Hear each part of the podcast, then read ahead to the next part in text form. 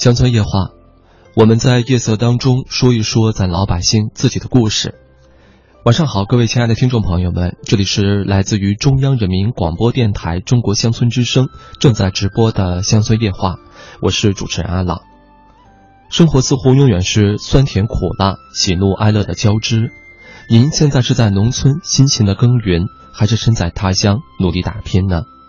我们都欢迎您把工作和生活当中遇到的心情故事、情感困惑和我们一起来分享。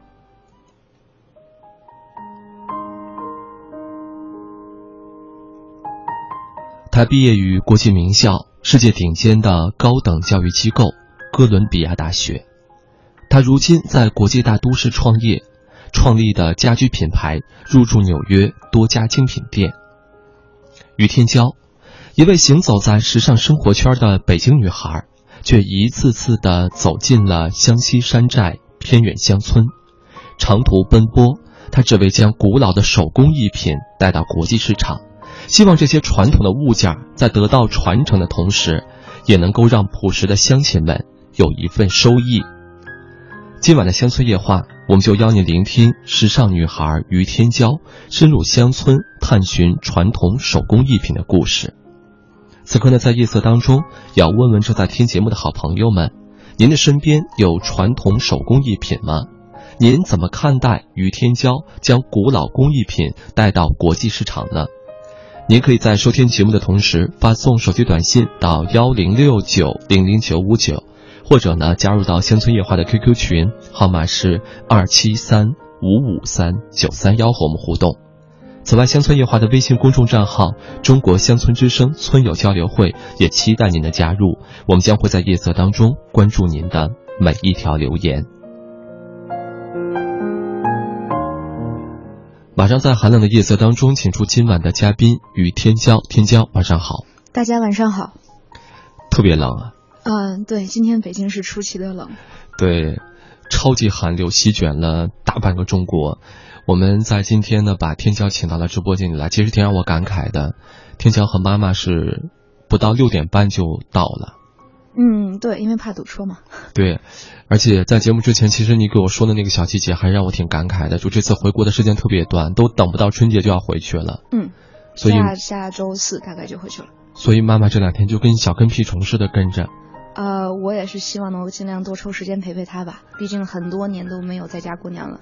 对，最近有关于年的氛围其实越来越浓，而且大家对于回家的那个，呃，故事讲述的也越来越多。我觉得真的，不管是咱们在国外、在国内、在农村、在城市，其实妈妈那个心都是一样的，能多陪就多陪着啊。嗯，挺好的。那说完这个小小的故事，我们也说天骄目前是在纽约做高端的家居品牌，主要都有些什么？嗯，是这样啊，我和我的创始人熊路一会儿也会跟他连线啊，我们两个人在纽约一起做了一个高端家纺品牌啊，那边的名字叫 f l a n e 然后这是一句法语，意思是都市里面的流浪者。然后我们的产品呢，主要分为高端的家纺，呃，大概就是大家平常用的床单、被罩、枕套这一些东西。靠垫什么的。呃，对，也会有涉及。嗯，走的是一个高端的路线。对。那现在销售啊怎么样？嗯，我们是二零一五年初开始策划这个品牌，然后从设计到生产制造，总共花了大概有十到十一个月的时间。所以我们大概是从二零一五年十一月开始上线销售，呃，也今年跟一些大的这个设计公司有了一些合同，进了一些美国各大城市的精品店。所以总体来说，三个月的成绩我们自己还算比较满意。对，我觉得两个非常时尚的八五后的女孩能够在。竞争那么激烈的美国市场能够去打拼出来，而且现在你的产品进入到人家的店里，其实人家对你是有很多考核条件的，对吧？嗯，对，我们之前会跟各种店主啊、设计师啊，包括一些著名的买手，都有很多沟通。就是做床单、被罩这种品牌的人很多，在欧美市场就更多。那么为什么我们能够脱颖而出？有什么东西能够吸引消费者？这也是我们着力打造品牌的一个部分。嗯，那我们在这里也祝福一下，虽然说刚刚起步，已经是看到了一个很好的未来。嗯，谢谢。嗯，那同时也想想这些时尚高端的家纺品牌。和咱们国内非常传统的一些手工艺品摆在一起，我相信它一定是极具冲击力和震撼力的。但是那个画面我真的想象不出来。或者怎样？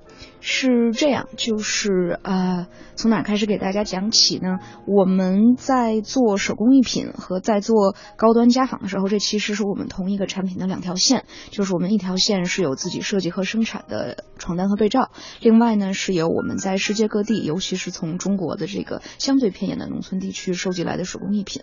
然后我们把它们，我们曾经做过一次活动，就是呃把这个床单和被罩放在这个床上，然后做一个比较现代。的都市化的这样一个设计，但是在床的四周呢，会放一些蓝印花布，然后放一些这个木雕做的面具，然后还有一些黑陶，啊，还有一些这个土家族的织锦，嗯，然后呢，大家回来参观的时候摸这个床单啊、被罩，就是手感很好。坐下来的时候看看四周，发现哎，这个毯子也很好看，这个罐子也很好看，然后这样有一种古老和现代的放在一起的这样一种感觉。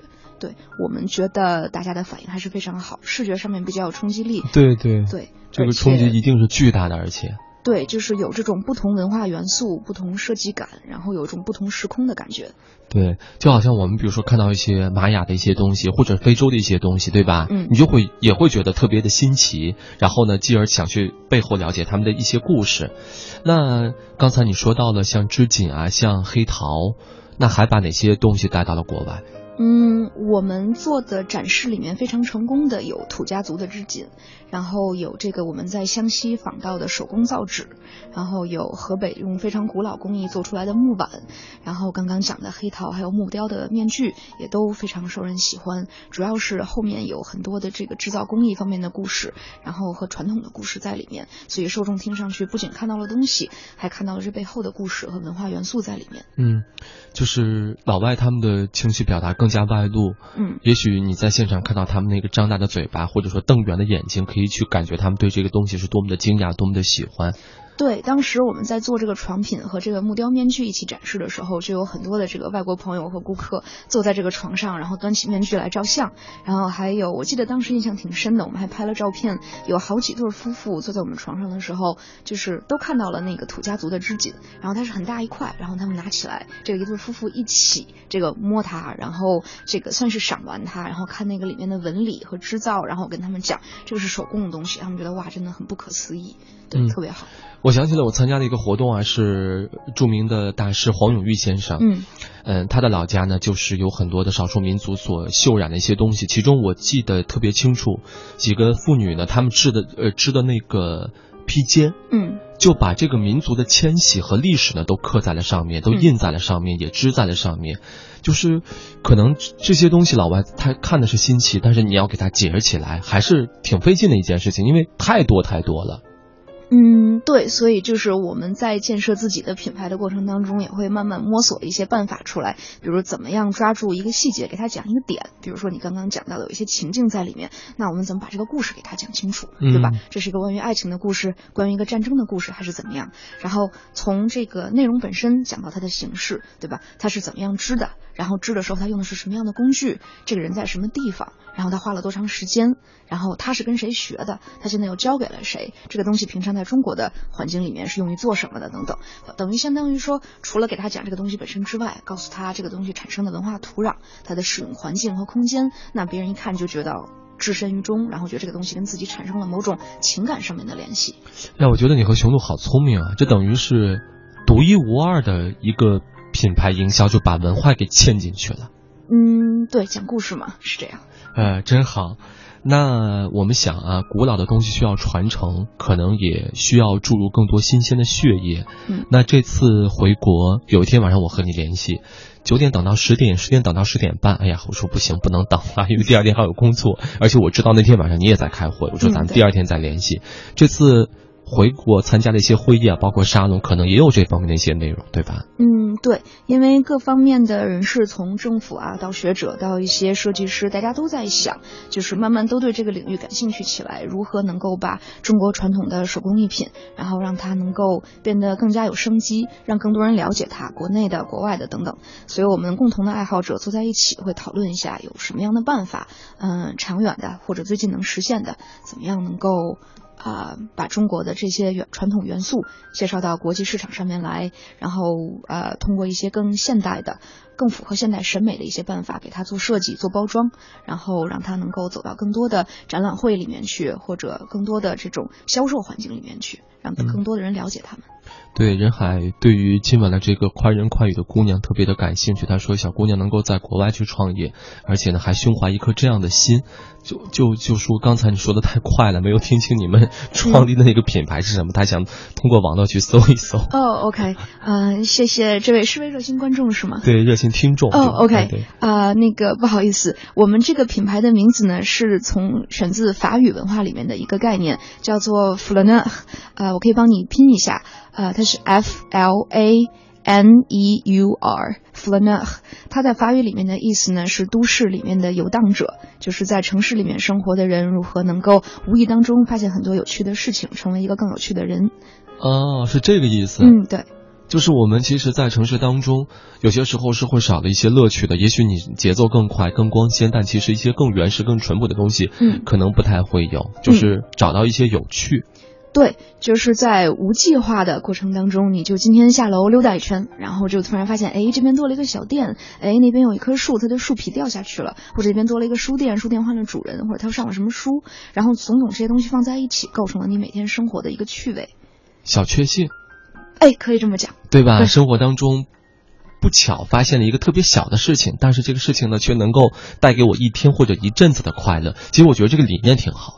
嗯，对，是吧对。嗯，那我们今晚呢，在寒冷的冬夜当中呢，请到的是北京女孩于天娇。这个非常时尚可爱的姑娘呢，却一次次的走进了湘西山寨，也走到了偏远的乡村。她希望呢，将古老的传呃手工艺品带到国际上。我们在稍后呢，将会继续邀您聆听她古老与时尚的一个结合。也邀请朋友们发送手机短信到幺零六九零零九五九，或者呢加入到乡村夜话的 QQ 群，号码是二七三五五三九三幺。每个人心中都有很多沉睡的故事，有的喜悦，有的忧伤。让我们来倾听您的声音，分担您的困惑。我是阿郎，夜色当中有乡村夜话的陪伴，您不再是孤单的一个人。我是慧思，做听众的贴心人。乡村夜话，我们在一起。中国乡村之声乡村夜话情感热线：幺三零零幺零七六七二零，邀您说出心里的故事。幺三零零幺零七六七二零，我们在这里等着您。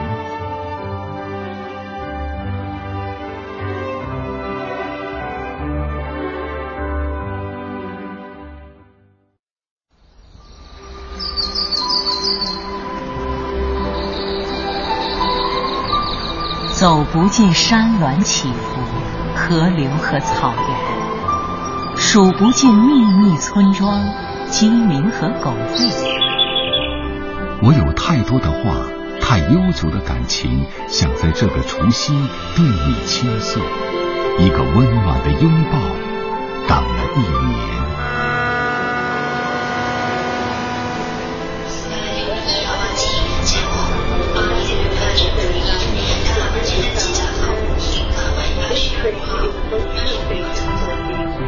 回家过年，这是烙在每一个中国人血脉里的文化印记。这一个下午，我们一起听中国声音，聊一年的甘苦。二月七日十二点到十八点，中央人民广播电台春节特别节目《中国声音中国年》，伴你回家，陪你过年。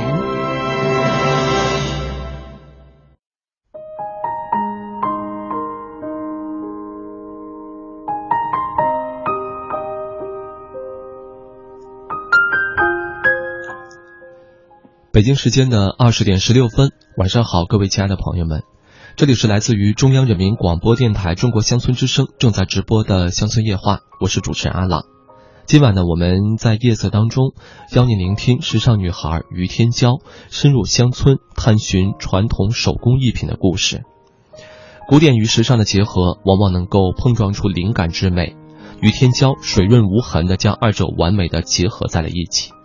传统的手工艺品在带给世界震撼的同时，也带给了淳朴的乡亲们更多的收入。此刻呢，我们再次请出于天骄聊聊这方面的故事。天骄你好，大家晚上好。天骄是在美国哥伦比亚大学读书期间接触到的一些美国的传统手工艺人，是吧？嗯，对，是这样啊。我和熊鹿，我们两个人都是读文学的，所以我们就是说啊，每天的生活比较忙，基本上就是读书。那日常生活之余呢，总得给自己找点乐子，所以就两个人经常说结伴出去看看纽约有什么新鲜事情。后来发现，哎，但大家主流上面都在玩些什么东西呢？就是发现有很多美国人喜欢到了周末或者平常有时间的时候，吹吹玻璃啊，做做陶瓷啊，做做木工啊，就是很多人都有自己喜欢的这种手工艺。然后我们就结识了很多这种朋友，比如说做植物的、做陶器的，然后我们也跟他们有时候做一些采访，自己回来写些小东西，写着玩儿。对，然后后来做着做着，我们就发现大家对这个东西真的特别有热情，然后随便一点纹路啊，就讨论很久，然后各种东西的原料，大家也花很多时间去琢磨它，然后我们就觉得说，哎呀。其实中国是有很多非常好的手工艺品的。中国是这么地大物博的一个国家，文化多样性又这么丰富，从北到南有这么多不同的东西。然后我是北京人，雄鹿是湖南人，然后我们两个人各自的其实文化背景或者说接触到的这种啊美学上面的熏陶也不太一样，所以我们就觉得如果有机会能够把中国的。手工艺品或者本土的很多审美元素介绍到美国来，大家也一定都会特别感兴趣。对，你在说这些话的时候，我在想，哎呀，美国一个短短的历史的一个国家，他们能够有多少那个传统的手工艺品？其实，另外方一方面，我也在想，在如此快节奏的一个国家、一个社会当中，这些手工艺品，你说带给了他们什么？一定会有很多很多的安慰、乐趣都在里边。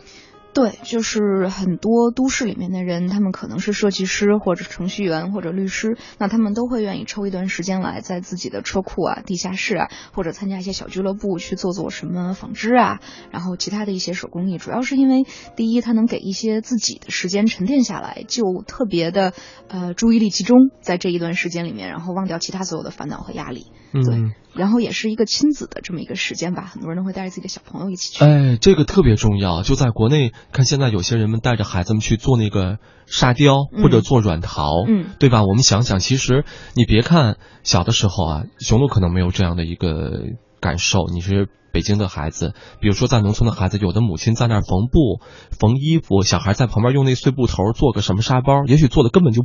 不好玩，但那个时光你会想起来会特别的幸福，暖暖的冬日的阳光照着，妈妈在那儿做，你也在那儿做，真的这种亲子其实特别幸福的。对他们是一个比较，虽然像你刚刚说的哈，他们这个历史并不长，国家历史并不是很长，对。但从个人的角度上面来讲，大家记忆可能大概就能记到自己祖父差不多。但他们回想起来说，我怎么开始做木工的？那小小的时候想起来的都是爸爸在木工房里面带着他一起做了什么，或者爷爷有什么工具，或者姥姥有什么毛衣针之类这样的东西。对，所以你们一个北京姑娘，一个湖南姑娘，再想一想，我们在爱好这些同东西的同时，一个是有着中原文化。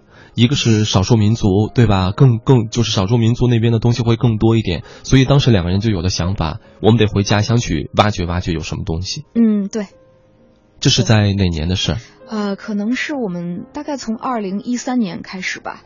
对，大概就是回家。如果两个人假期能凑到一起的话，那如果我去南方的话，其实就是开他家里的车；然后如果他来北京找我有事情的话，那就是借我爸的车，然后从北京开车出去到河北，然后他家在常德，然后大概相当于湘西那一片大山最靠东的门户地区嘛，也是最方便的一个现代城市。那就从他家开车出去，然后有的时候都要开七八个小时车，能够到我们想去的第一个地方。就两个姑娘。对，就就我们俩，对。哦，胆儿挺猛的都。呃，还好，我个人特别喜欢开车，然后。呃，雄鹿好像还挺喜欢坐我开的车的。那你们俩太太适合在一起，边玩耍边创业。呃，真的是这样，有的时候会边开车看到一个美丽的村子，然后就会停下来拍拍照。我记得我感触很深的是，有的时候开着车在那个湘西的乡道上面走，乡道很窄嘛，两边也没有什么路肩。有的时候清晨或者黄昏的时候就会有雾起来了，然后你也看不清前面的东西，就二十迈往前慢慢晃。然后，但是在雾里面，你会突然看到一个戴斗篷的大爷，然后大爷赶着牛，牛的脖子上面系着一个铃铛，当啷当啷的在那儿响。所以你透过雾，你还没有看到人的时候，你听听到了那个牛铃的声音。然后你看到一个老头，然后背影穿着这个呃蓑衣，然后戴着这样一个斗笠，然后当时觉得呀特别美。然后你想下来捕捉这个镜头，想拍照，但是你觉得回家一看这个照片，跟当时的意境还是不一样。对，所以为什么真正的旅行者呢是去拿眼睛看世界的，而不是装模装样带一个相机去看世界？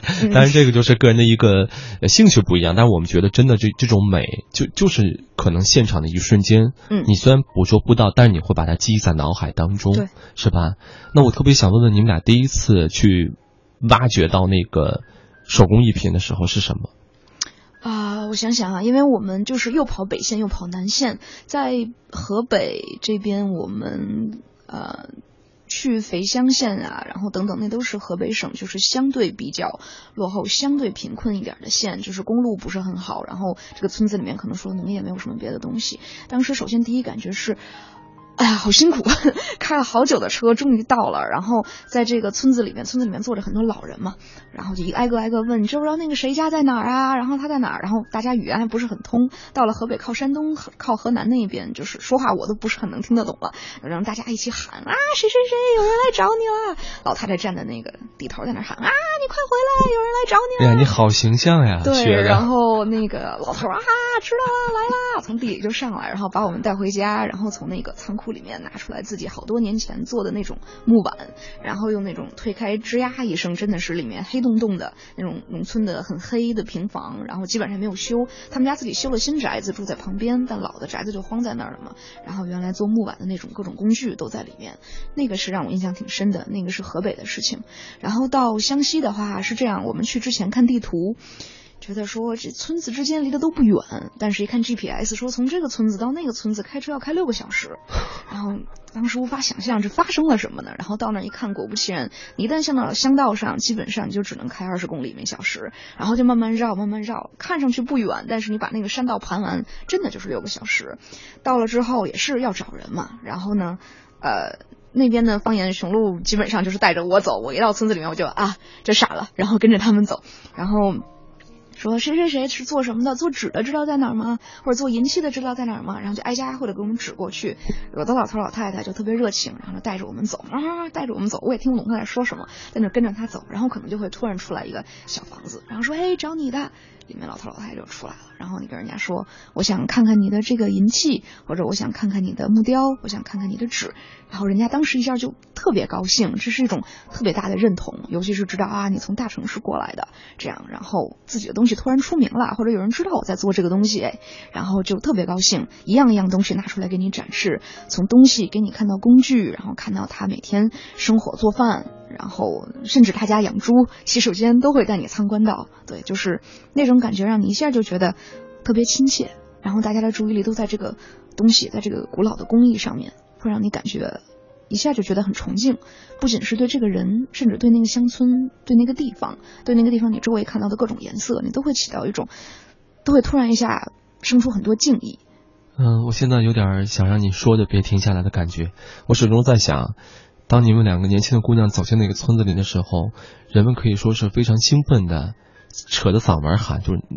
对吧？就是互相吼，谁谁谁谁来找你了？对，就是他们对于这种大城市年轻人的认可，或者说兴趣，嗯，他们会觉得很欣喜，对他们会觉得特别兴奋，然后会觉得特别自豪，因为对于他们来说，一方面讲那些东西可能是祖祖辈辈传下来，每天都在做，没有什么特别稀罕的。但同时呢，有一些人可能呃这些年来获得了这种非遗的这样的称号，但是呢，呃东西没有特别好的市场化，或者说并没有特别多的人来帮助他们做这个东西。然后突然一下来了两个人说，我想看看你做的东西，然后我听说了你，我在网上找到了你，我想拍照片拿去给世界各国的人看，然后。然后特别自豪，所有的老头老太太，你前一秒钟看他觉得就是一个普通的农村老大爷，可能这个脸上皱纹也很深了。然后老太太可能就是穿的那种普通的花棉袄，或者是那种传统服装。但是他拿着自己的东西，或者站在自家门口举给你看的时候，那个脸上一下就有了光，然后眼睛里面也一下就有了光，站得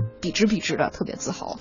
对，我想你们有看到的木板，也看到了造纸。哎，我挺好奇那个造纸，嗯，他现在还。就是造出来，就是在农村还会用吗？嗯，他那个还真的挺有意思的，就是。呃，它大概是中国现在仅剩的四家还是三家造纸的这个工艺传承人之一。他也是在湘西那边，然后，呃，他年纪并不大，大概可能有四五十岁。然后他的手艺也是家传的。嗯，他的纸呢，有一部分就是做的相对粗糙一些的，前些年用在这个农村的这个烧纸啊，呃，一些祭祀啊，传统的这些农村活动里面。然后呢，他还有一部分比较高端的纸，嗯，像。他用树皮做的纸，嗯，就是看上去雪白雪白，韧度也比较好的。有一些呢可以修补旧、修补古旧书，就是修补古旧书籍。然后还有一些呢送给这个做书法的人来写字等等。哦，你看咱们现在都想象不到，就是想买想要买纸，或者现在用的很多都再生纸，想象不到在那样一个原始的村落，依旧会纸，就拿那个树浆，去做那个纸。对他们这边是这样，在湖南很多地方，这个竹子的文化是非常兴盛的，所以它呢，大多数东西是以竹子为原材料，叫做竹纸。然后我当时感触很深的是，他跟我说，就是他的这个纸一定要在小满之前把竹子从山上背下来。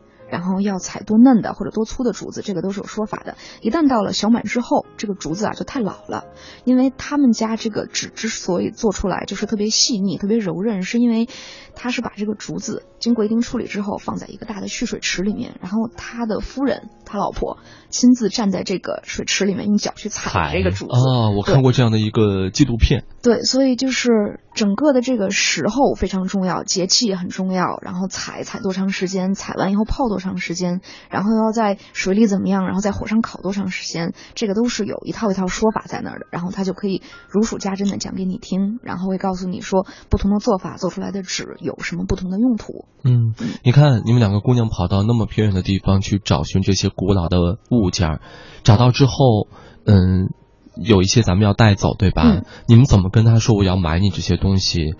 就是这个过程怎么跟他们去交流呢？啊，这个过程特别有意思，就是 不同的人，笑的哥哥，不同的人有不同的性格嘛。嗯，有一些人呢，就是你就直接跟他讲嘛，说我觉得您这个做的特别特别好，那个能不能？能不能给我一两个样品？比如说那个木板，然后老头就很开心啊，拿拿拿，要多少都有，赶紧拿走。就是因为，然后他就会立刻说，我现在给你新做一个好不好？然后从木这个从这个地里刨出来一个这个榆树疙瘩，立刻就放在他这个原始的这个这个车床上面，立刻开始抽出一个新的碗给你。然后呢，你多拿几个之后，你觉得呀不好意思，给人一点钱。然后我们的做法通常是我们到农村，呃，按照当地的这个价格，或者他觉得按照他的这个工时，因为他其实是像说。我不去打工，我也不去做农活，那我在家里做这个东西，然后你看看多少价格合适，然后我们再拿到国际，我们去做一些包装和再设计，然后卖出去了之后，呃，有一些价格，然后如果我们觉得是个非常好的收益，我们还会再再再拿回来一些给他们。啊，再返？对对对，我们除了给原价给他们之外，到最后我们觉得说这是个相当好的结果，那我们希望这个事情能继续发展下去，然后我们会拿过来告诉这个农民或者告诉这个师傅说，哎您看这是我们额外的收益，然后我们拿过来给您。哎，目前有没有这样成功的例子？就是我们带走了一些东西，然后确实还行，就是国外的朋友比较认可。有这样有。对。呃，就是我刚刚说了两三次的那个土家织锦，就是我们看到一个非常好的案例。嗯，它是纯手工做的这个织物，嗯，可以做大的，可以做小的。小的的话，我们可以拿去做围巾；大的的话，中等大小的有可以做床旗或者做披肩的。大的话，还有这种纯手工做的这个背面。然后它这个制作工艺呢非常奇特，就是它是反着缝过来的，就是所以呃。它是缝完了之后，你要把它翻过来，然后看它缝成了什么样。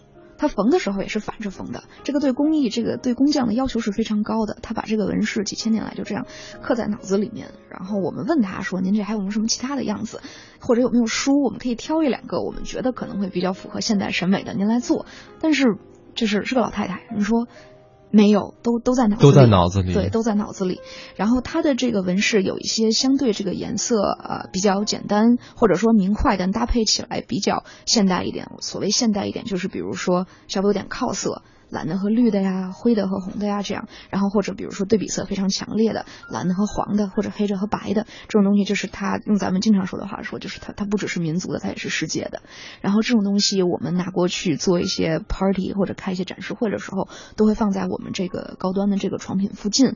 那大家在我们这个上面呃感受床单被罩的同时，就会像我刚刚说的，拿起来这个东西赏闻一下，觉得这个很不一样。对，然后我们就会过去跟他讲，他们也会主动来问我们说，哎，这是什么东西啊？我们好像以前没有见过。对，所以那个东西就是织锦这一系列的产品，我们在美国做，包括寄到伦敦，然后也有一些这个时尚的这个博客写博客的人也觉得也非常不一样。对，嗯，就会以后就会形成一个市场，然后让那些留在寨子里的老大娘们，对吧？他们就可以通过这个真正的事情赚钱了。对，就是现在我们已经给他们有一些经济收益，不是很多，但对于他们相对周围的邻居来讲啊，可能应该算是一个还不错的这么一个收益。我倒觉得这个事儿吧，他做的就是一个起步。嗯，因为我们也刚才听说了，你和雄鹿这个事儿是刚刚做。我再次提到黄永玉先生，当时是他女儿黄黑妮。呃，他女女儿呢在做一个项目，就兰草计划。他是也是到湘西啊，包括其他地方一些的苗寨啊，呃，彝族的地方，他把这些呃妇女们定点儿，就是一个村里边，我找一个联络人。就是你来协调大家做，然后把这东西寄给我。对，他说我们为什么？他们就说到那个母亲计划。其实我们都知道，现在中国的留守儿童是非常多，这是一个非常严峻的现实的问题。但如果说都让父母留在家中的话，那也不太现实，没那么多的生产需要，总得赚钱，总得去打拼。所以呢，就是父亲在外边，或者说阶段性的外出，妈妈留在家里边照顾老人、照顾孩子、照顾家里的鸡鸭猪鹅什么的。然后他闲暇的日子，他做那个，做了之后他卖钱。后来那个公益活动让我觉得特别开心，是那些妈妈脸上洋溢着特别多的笑容。她说：“如果让我们去抛家舍业，我们也不愿意去。以前是没办法，现在我们就在家门口。孩子爸呢，过年过节的回来，我们平常照看老的，照看小的，我们在家里绣这些次品的钱，不比在外打工赚的少。”对我们也会经常遇到这样的情况，像这个土家织锦的这个情况，就是呃，这个老太太带着一些年轻人。啊，一起在村里开了这么一个叫做织锦传习所，就是他当师傅，然后会带徒弟。对，然后就是教他们做一些纹饰啊，教他们做一些简单的东西，然后看谁做的好，然后就可以把它拿给我们，然后我们看一看怎么样。这是一种情况，还有另外一种情况就是像刚才讲的这个做纸的师傅，那他儿子是常年外出打工的，在江浙一带，然后那我觉得就是从老人家讲这个事情的感觉来看，他儿子应该收入还不错，但是呢，老人其实很希望说，如果有机会的话，儿子能够回来把这个做纸的这个手艺传下去。那这个其实就高度依赖于。说，嗯，比如讲说，我们如果能够帮助这个这个造纸的这一家师傅，能够呃创造出来一些新的产品，设计出来一些新的理念，然后让他这个东西走起来，是吧？让整个这个产业火起来，那儿子也肯定希望能够回家跟爸妈团聚，然后能够一起在家发展这个东西。对，就是我们和人家的眼光是不一样的，这个是必须客观存在的。我们看到的，哎呀，这东西怎么这么好，怎么能够就没了呢？人家想的是，我得生活，嗯，我得过上幸福的日子，就像。前些日子来过我们节目当中，蜗牛画刊的主编邓超，一个山东的小伙子，他也在做这些事儿。他就说，让他感觉到有些时候特别难过的是，这个村子里边，你看谁们家的房子最破、最穷，也许他们家就是那个传承的一些古老的东西，他不愿意放手。嗯，就如果说我在那车一堆碗，我也卖不出去。咱们看那个木碗，觉得里边有故事，可能老百姓其他他们村里人就觉得，我用一个搪瓷碗，对吧？或者用一个塑料碗，我也摔不坏，那个更便宜更快。对我就觉得咱们的眼光不一样，但是总得让人家觉得这个东西我在传承的时候，能够让我的日子过下去，过好，这才可以。对，所以这个就到了一个我每次回来，就是像您刚才讲，参加那些沙龙啊，或者跟一些呃同好来讨论这件事情的时候，反复强调的就是你如何把一个呃。停在历史长河里面的这么一个符号或者这么一个工艺，能够把它带进现代生活，让它再火起来，或者说让它重新拥有使用价值，然后我们才能把它换回价值回来，对吧？然后只有出现了这种情况的时候，这样作为一个工艺，它才能自然的流传下去。是。然后与此同时，还有另外一个我们看到的问题，就是说有一些工艺它确实跟不上现代的潮流了。呃，就是有，比如说像织锦，这个它手工做的，那肯定在某些方面是会比机器绣的要细腻很多。有些图案就只有手工做的才能做出来。但我们有时候也会走访到一些手工艺品，就是说它确实是，呃，它身上所有的优点都已经能够被现代机械代替了。那么在这种情况下，就是你会看到这个一家里人也也有这种感觉，或者也了解到这种现状，那他们把这个过去的这个工具好好的放在那儿。放在庭院里面，然后但是其实也擦得亮亮的，然后也有一些过去做的东西也挂在家里当装饰品，然后全家人去从事别的工作，然后我也觉得这其实起到了一种小小的博物馆的作用，然后有人去拜访，有人去看的时候，也能看到当时历史的那么一个，就记录那一段岁月，我就觉得在我们民间真的有特别多这样的，呃，让人尊敬的普通的农民，其实也算大师。我就记得我们节目当中来过一个麦客，就是收麦子开那个收割机的。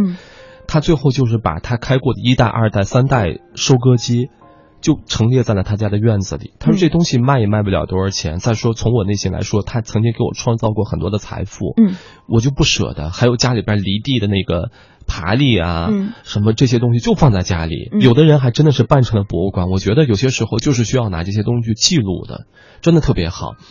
我们的节目听着非常利索的天骄说的话啊，像。你你可能都想象不到，现在大家都在说你这个干练劲儿，来自陕西的永恒，你就听这姑娘就干练带劲。蓝天说口齿伶俐，语速快，特别棒。那个谁也别惹我，他也在说啊，说到了这个织补啊，都特别特别的棒。大家呢对于今晚的嘉宾于天娇还是有着特别多的喜爱。那此刻呢，我们稍微的让这个姑娘稍微的休息一下。其实对于你们俩的故事，你和熊鹿的故事真的是挺多。我们在稍后呢将会来连线雄鹿，同时呢也将会把我和天骄电话沟通当中的一个小细节告诉大家。这个可爱的姑娘呢，真的是值得你们。更多的去喜欢她，那送出来自于汪峰的不羁的生命，我就会想起你们创立那个品牌，不经意之间去发现幸福。其实我们的生命当中真的是挺需要这朵一朵又一朵的涟漪的！我们马上回来。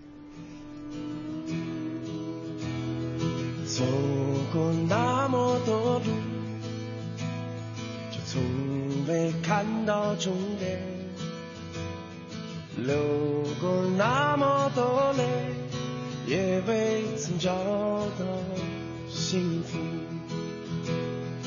多少次挣扎在谷底，倒下又站起。多少回徘徊在街头，迷茫却坚定。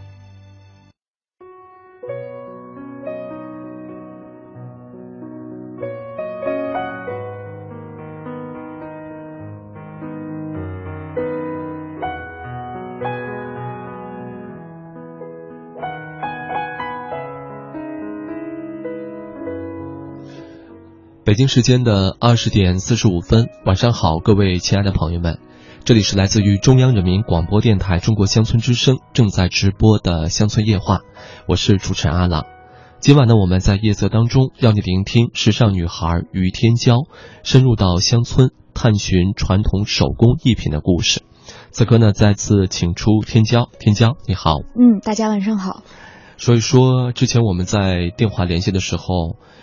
我就觉得你在做着一件有情怀的事情，特别是一件，同时也还是一件特别职业的事情。你刚才，就是当时咱们在通电话的时候，你说到一个词儿叫公平贸易，嗯，对吧？对，就是我们并没有说因为老人们不太懂这个市场的行情，我们就把它拿走，或者我们给他一个特别低的价格。其实我们给他的那个价格都是老人们很欣喜的一个价格，对吧？嗯，对，是这样。呃，首先就是公平贸易是一个市场概念嘛，它最早的话其实是应用于农业领域的，因为在农业领域里面有一些期货呀，各种各样的原因，像大宗货物的这种什么豆子啊、咖啡啊等等，那么会有很多资本家是可以利用各种手段在市场上面调控价格，然后可以可以非常低的价格收进来，然后做成各种成品之后非常高的价格卖出去。那么这样其实对是对这个农业原生态的伤害非常大的。然后。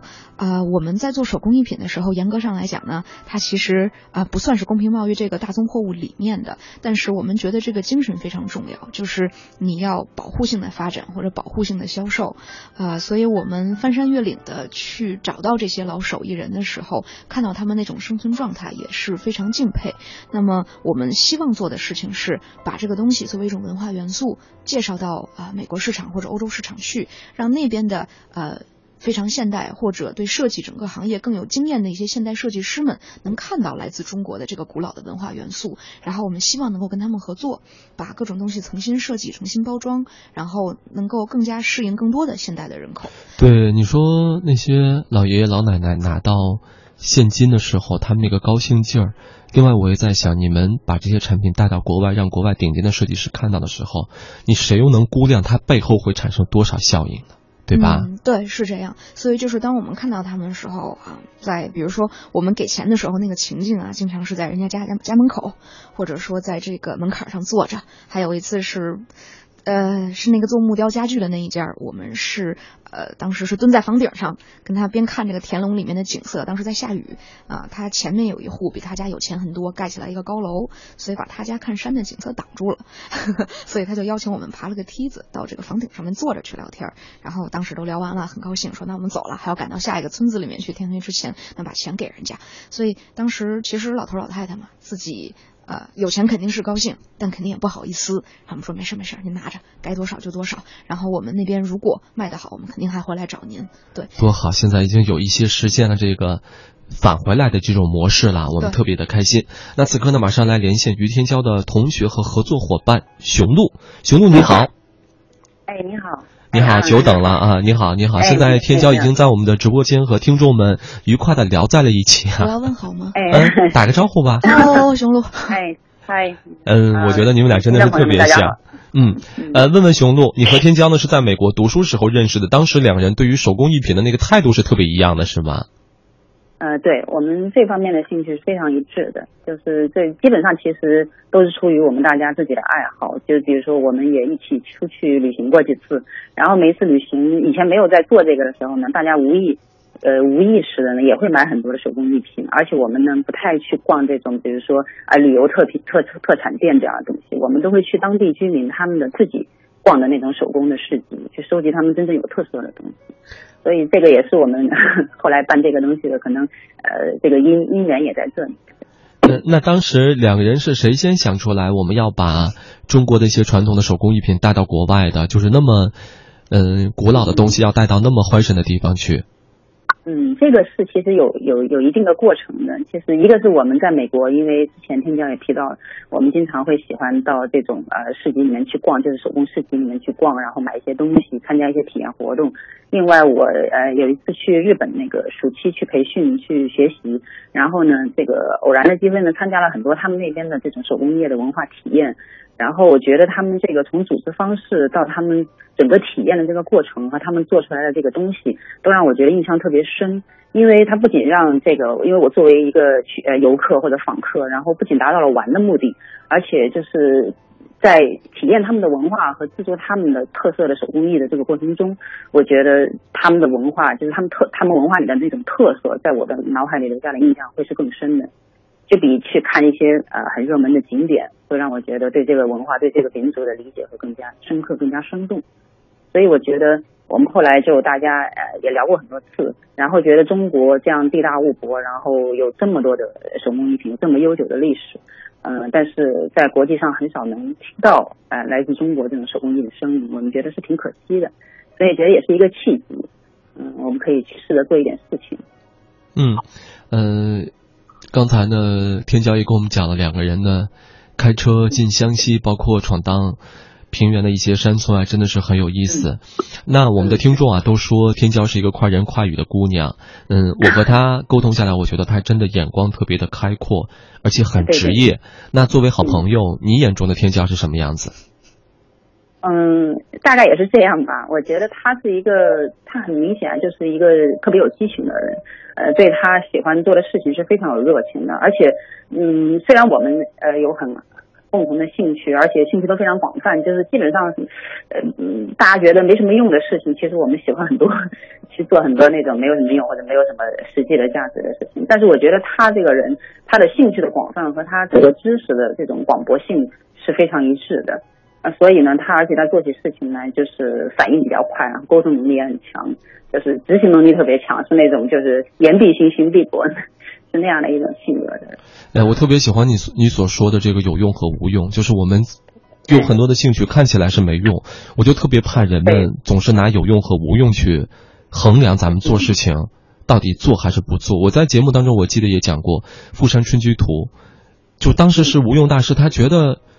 我没什么事儿干，我画的一一幅画给黄公望，最后你想一个小小镇一个小城，就因为这这幅画被更多人去所理解，所以我就觉得，当我们真的是有兴趣，我也想起了之前《中国青年报》说过这样的一段话：兴趣的真正价值不是将来能够派多大用处，而是你发自内心的热爱。它今天在丰丰富你的内心，其实它已经在影响你的生活。我觉得你们俩真的是绝配。能给我一个机会夸他了吗？那 要不然我都不好意思了。嗯，夸夸夸夸。啊，我我经常就跟大家开玩笑啊，因为同时认识我们两个人，大概就是各大那边的同学啊什么的。雄鹿是我见过的特别爱美的一个人，就是我说她爱美，不是说像一般女孩子特别喜欢化妆或者特别喜欢买漂亮衣服，当然她很漂亮啊，其实，嗯，但就是她喜欢一切让你觉得很陶冶。很舒服，非常自然又真诚的东西。然后所有的这种自然和真诚，你都能在真正优秀的传统的事物里面和真正优秀的现代的设计里面见到。呃，我是学。就是我们两个人其实都是做古代文学，可以这么说吧。就是我是学先秦那一段的，他是做明清和晚清那一块的。我们两个人一头一尾，对，基本上是这样。对，但是可以找到很多很多共性，然后能在彼此经常读的那些东西里面看到人物的群像，然后大家从里面获得的激情啊和那种审美的陶冶是是一样的。所以他雄鹿其实是我雄鹿比我大。那其实他是我非常尊重的同学啊！我上大学的时候，我经常跟熊露说，我上大学时候看的很多书，熊露都是编辑。哦，对，这么厉害。对，所以他对我来说算是亦师亦友吧。真幸福，而且我就觉得你们爱好的就是学习的一个先秦文学，一个是明清的。慢慢的往中间去靠，你看这两个人 多么的大，哎呦，真棒，真棒！对我们刚刚从缅甸回来，然后在缅甸就看了很多这个唐朝、宋朝、元朝的这个佛教有关的事儿嘛，就算是中间的一段嘛。嗯，真棒。那时间的关系，我们还想跟雄鹿聊很多，但此刻真的是没有太多时间了。那雄鹿接下来既然是亦师亦友啊，那接下来和天骄还会做些什么呢？嗯，我们现在主要是从呃，我们现在这个品牌，一方面当然是做高端的家居，这个之前青椒已经说过了。然后另外一方面，我们想围绕这个，主要是围绕这样一个的家居的品牌，先做一些跟这个家居品牌有关系的这种手工艺的手工艺品的开发。啊，就好像本来今天我也应该去那个直播间，很 不好意思，因为我正在湘西这边，然后在赶着一些产品，就是我们希望在春天。在这个纽约上市去售卖的一些，就是啊，我们想跟这边做织锦的，嗯，这个这个这个相亲合作，然后去做几样这种跟家具有关系的这种啊枕套啊，这种啊床旗啊，还有这个呃被单啊这样的东西，拿到纽约去售卖。嗯，有点定制的意思了，我们觉得真棒啊！哎，对，两个年轻的姑娘刚开始做这个事儿呢，短短的时间已经是，嗯，把中国的文化带了出去，同时呢，让留守在山寨里边的这些呃留守的妇女和老人们能够找到一条 可持续发展的道路。我们也谢谢雄鹿，如果有时间的话，真的也期待你走进我们的直播间，给我们讲讲你的故事，好吗？哎，好的，以后有机会。嗯，好的，雄鹿再见。好，拜拜。好，回家了，再见。嗯。很快啊，一个小时的时间，其实我们之前会想有很多很多的话题，但此刻呢，已经是在寒冷的夜色当中，让人们知道了你们二位的热情、你们的情怀、你们的那份热情，真的是特别特别的棒。那节目即将结束了，但是我想，天骄虽然是一个非常时尚、非常年轻的姑娘，但是你是一个特别爱总结、也特别善于思考的人。你说咱们这些古老的东西，想要真正的把它焕发活力，我们还会用哪些好的办法？因为我们真的不希望它们断掉。嗯，这是一个很重要的问题，也是我们经常在想啊，路上会想，然后到了人家家里看到他的那些东西也会想。有时候我们看着别人那些产品时，我们就会觉得，哎，这个可以拿去做这个，或者这个看看能不能变动一下做那个。呃，我觉得从我们自身出发吧，第一，我们会慢慢的打造一个比较完整的国际化的团队。我觉得这其实很重要，就是要用比较国际化的眼光来看待某一段历史或者呃某一个文化类型。然后，比如说我们现在在纽约的团队里面有纽约当地人啊，有瑞典人，有荷兰人，啊，然后包括我们两个中国人。那么大家的想法，然后来自不同文化领域的东西在一起，你会对这个东西，啊，带来一些小小的变化。啊，这个其实很重要，就是要让你的传统的文化符号具有更多的开放性，能够跟不同地区的人有一种对话的可能性，能够让不同地区的人看到它都能够起到某种情感反应，而不是说啊，这个可能是中国的吧，或者就是简单的知道，嗯，这看上去挺东方的，然后就就走过去了，这个就是不可以的。然后另外一点就是。我觉得讲故事的能力很重要，也是从我们自身团队的做法来出发吧，就是多学习、多了解，然后不只是看现在的一些材料或者在网上能找到的一些材料，也要经常回去翻一些古籍、翻一些资料，然后看看它传统上面是什么样子，然后这个东西是怎么来的，为什么会出现，然后它能做什么。嗯，所以就是学习、合作，然后有一个开放的心态，然后有国际化的视野。大概我现在能想到的就这几点吧。节目即将要结束了，然后还有人在问啊，好多短信我们都没有办法去回答。大家在问天骄是什么大学毕业的？是哥伦比亚大学。呃，对，我在我和熊鹿都是在美国纽约哥伦比亚大学学文学。嗯，那我们就记住这个在哥伦比亚学文学的女孩吧。然后我特别还想和你们有一个约定，因为你们现在已经给自己立下了高远的目标，我们会和国际顶尖的合作室合作，将来呢能够让中国的产品有更广泛的符号被世界所认知。如果这一天早点到来的话，我们愿意在节目里边再和大家来说一说，好不好？嗯，好，我相信水滴石穿，然后从小做起。你那么聪明，一定可以加快这个速度的。嗯，哎，说到这儿，我还真的是觉得，呃，我们的高端家纺产品在手工艺身上学到了很多东西，其中有一个很重要的精神就是不怕做得慢，但是要做的细致，做的精致，对材料熟悉，对工艺熟悉，对从你手中走掉的每一个产品都能够非常有把握。嗯，好的，那我们就在寒冷的夜色当中。感谢天骄的远道而来，谢谢你，谢谢阿朗，谢谢大家，再见。好，再见。在节目的最后，编辑主持阿朗，导播何书桓、李伟曼，监制王慧，感谢您的收听。更多的音视频内容，请登录央广网或到各应用市场下载央广手机电视。明天同一时间，我们不见不散。